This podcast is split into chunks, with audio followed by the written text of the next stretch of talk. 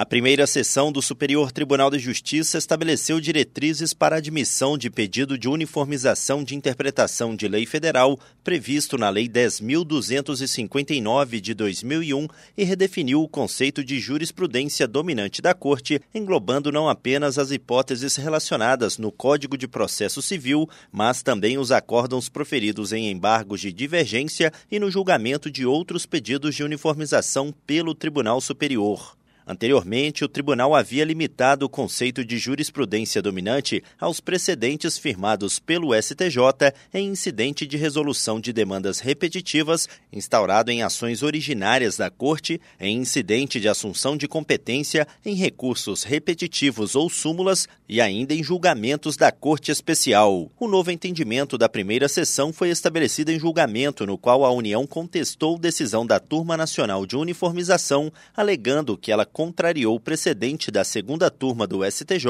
além de decisões monocráticas de ministros do mesmo colegiado. A primeira sessão não conheceu do pedido da União. O relator, ministro Sérgio Cuquina, destacou que a União invocou acórdão que não se insere em nenhuma das modalidades consideradas como jurisprudência dominante do STJ, motivo pelo qual também não seria possível admitir o pedido de uniformização. O ministro explicou que o pedido de uniformização de interpretação de lei federal está inserido no microsistema dos juizados especiais federais, no qual o juízo de admissibilidade segue critérios semelhantes ao do STJ para admissão de recursos especiais. Segundo Cuquina, a União não apontou claramente a norma federal que teria sido violada, nem os motivos dessa suposta violação, além de se basear essencialmente em fundamentos constitucionais. Do Superior Tribunal de Justiça, Tiago Gomide.